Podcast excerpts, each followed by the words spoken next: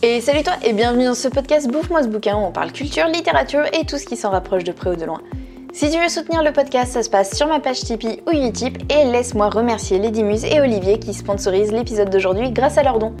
La série Mercredi que l'on doit à Netflix, La famille Adams a fait son grand comeback en 2022 et les gens l'ont redécouverte comme si c'était une nouveauté. Sauf que cette famille assez particulière, elle a presque 100 ans aujourd'hui. Oui, 100 ans. Ne t'en fais pas, je vais te raconter tout ça. À l'origine, les Adams sont des personnages en fait d'un cartoon réalisé par Charles Adams. Oui, le monsieur n'est pas allé chercher bien loin pour nommer la famille, vu qu'il a choisi son propre patronyme. Alors, ce qu'il faut savoir, c'est que lors de leur création, les personnages ne font pas partie d'une même famille, ils sont en fait indépendants et pire que ça, ils n'ont même pas de prénom. Alors, qu'est-ce qu'ils étaient à l'époque? Simplement en fait des personnages de cartoon qui apparaissaient dans une chronique du New Yorkers, et ce dès 1938. Et oui, les Adams existent depuis 1938. C'est si vieux que certains considèrent que c'est Charles Adams lui-même qui a créé cette fameuse combinaison entre humour et horreur que l'on peut retrouver aujourd'hui dans pas mal d'œuvres. Pour eux, c'est le premier à tenter ce mélange et tout le côté en fait satirique que l'on doit aujourd'hui à pas mal d'autres cartoons serait directement inspiré du travail de Charles. La classe, non? Mais qui est réellement Charles?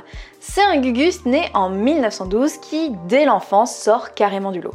Dès tout petit, en fait, il va développer un goût pour le dessin, mais attention, pas n'importe quel dessin.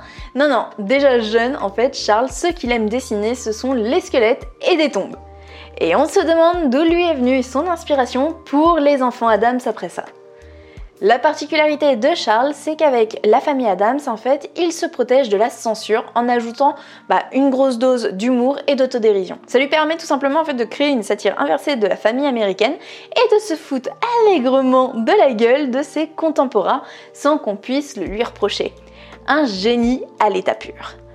Alors, je sais qu'il existe des bouquins regroupant tous les dessins originels de la famille Adams et clairement, un de mes rêves dans la vie, c'est de pouvoir avoir cette pépite un jour entre mes mains. Mais voilà, le prix, il est un poil élevé, on va pas se mentir. En quoi la famille Adams détonne-t-elle totalement de cette Amérique du XXe siècle? Bon, pour des raisons de compréhension, je vais citer chacun des personnages en utilisant leur prénom, mais rappelle-toi bien qu'avant donc la création de la série télévisée en 1964, il n'en avait pas, ok? Donc commençons par le père, veux-tu?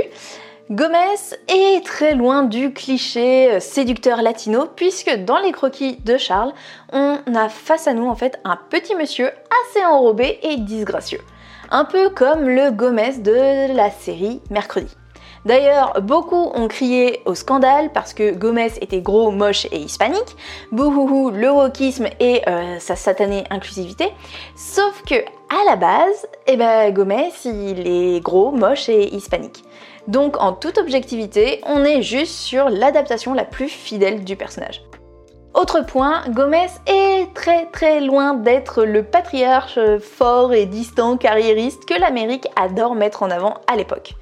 Non, lui, il est totalement oisif, adore profiter de la vie et s'amuser, et surtout, surtout, surtout, il est fou amoureux de sa femme et le montre avec passion. Parlons de Morticia, justement. Idem, elle n'a rien à voir avec la ménagère parfaite. Déjà, c'est elle qui porte les culottes, comme on dit, hein, et elle aura toujours le dernier mot lorsqu'il est question de prendre des décisions dans le foyer. Pareil, elle a pas mal de caractéristiques que l'on va dire entre guillemets masculines, si tu veux un exemple tout bête, elle pratique l'escrime qui, à cette époque, était totalement considéré comme un truc de bonhomme. Bon, Gomez aussi pratique l'escrime, et dans la série, le couple s'affronte même de temps en temps. Parlons du couple, tiens. Comme je te disais, Gomez est dingue de sa femme. Mais les deux, en fait, s'aiment aussi passionnément l'un que l'autre. C'est juste que bah, celui qui va l'exprimer le plus, c'est clairement Gomez. Autant d'amour dans un couple, c'est assez mal vu à l'époque où euh, bah, Charles fait son euh, cartoon. Et quand on creuse un peu, on se rend compte qu'ils sont encore plus hors normes que ce qu'on pourrait imaginer au premier abord. Alors il y a plusieurs moments où le couple sous-entend clairement que la douleur et la peur, euh, bah ça les excite un chouïa, les coquinous. Donc on est clairement sur un couple un petit peu sadomaso, mais de façon saine. Les enfants maintenant. Alors déjà, ils adorent les jeux violents, comme euh, décapiter leur poupée à l'aide de, la guillotine par exemple. On est très très loin des sages petites têtes blondes dont raffole l'Amérique puritaine. Il y a un truc qu'on remarque assez bien en fait chez le couple Adams et euh, chez les enfants, c'est que la famille, elle n'est pas patriarcale, mais bien matriarcale justement. Je te disais tout à l'heure que c'est Morticia qui prend toutes les décisions. Et euh, ce modèle, en fait, on le retrouve également chez leurs enfants, puisque bah, c'est Mercredi qui choisit souvent les jeux, et surtout c'est elle qui tente à chaque fois de tuer son frère durant leur séance de jeu. Oui, parce que en fait, les enfants Adams ne jouent pas à cache-cache, mais plutôt à combien de volts avant que mon cerveau grille? La famille Adams est totalement à l'opposé de la famille américaine parfaite. Et pourtant, elle est loin d'être dysfonctionnelle et on peut en fait même dire que tous les membres sont heureux comme ça. Tu sais quoi Ils célèbrent même la différence et chaque individu, qu'importe son physique ou sa particularité, est accepté comme il est. Un beau message à base de fuck la société, je crée mon propre bonheur. Bon, il est temps maintenant de se pencher un peu sur les adaptations. Commençons par la série TV de 1964. Alors, perso, c'est comme ça en fait que je les ai découverts et je suis euh, totalement obsédée par cette série au point d'avoir tous les DVD et de me les refaire en boucle régulièrement. Voilà, comme ça tu connais mon secret. Donc comme je te disais, c'est pour la série donc que les personnages vont être baptisés et ce n'était pas la seule différence qu'il va y avoir avec le cartoon d'origine. Déjà, c'est là qu'on va perdre à la fois le côté hispanique mais également petit gros de Gomez on va pas se mentir, l'acteur qui le représente est plutôt BG, et ça change un peu le personnage. Mais bon, comme c'est par lui que j'ai découvert Gomez Adams, bah perso ça ne me dérange pas. La série compte pas moins de 64 épisodes de 25 minutes chacun, donc autant te dire que lorsque je me fais un marathon, j'en ai pour un petit bout de temps à chaque fois. J'ai une petite anecdote sur la série que j'ai vu passer un jour, mais je dois te faire une confidence.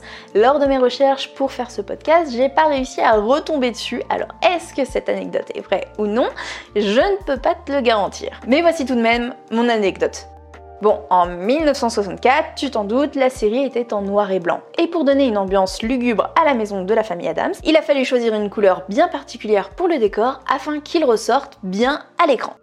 Et cette couleur, c'est le rose. Et oui, dans la vraie vie, la maison de la famille Adams serait apparemment en rose. Assez ironique, je trouve.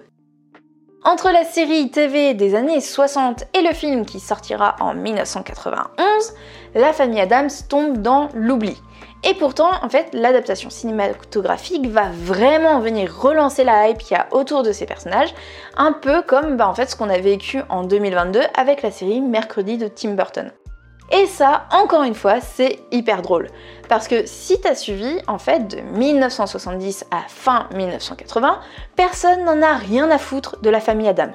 Alors que, alors que c'est justement la période du mouvement gothique et que la famille Adams l'a particulièrement inspiré, surtout bah, en fait le personnage de Morticia. En gros, ce qui fait le succès de cette famille, c'est clairement lorsqu'elle représente l'opposé de ce qui est à la mode sur le moment. Et lorsqu'elle pourrait briller au milieu des siens comme dans les années 70 et 80, eh bien elle n'intéresse plus personne. Voilà, c'est tout pour aujourd'hui. J'espère que ce podcast t'aura plu. En tout cas, moi, je te dis à la semaine prochaine. Je t'embrasse fort. C'était Mélanie.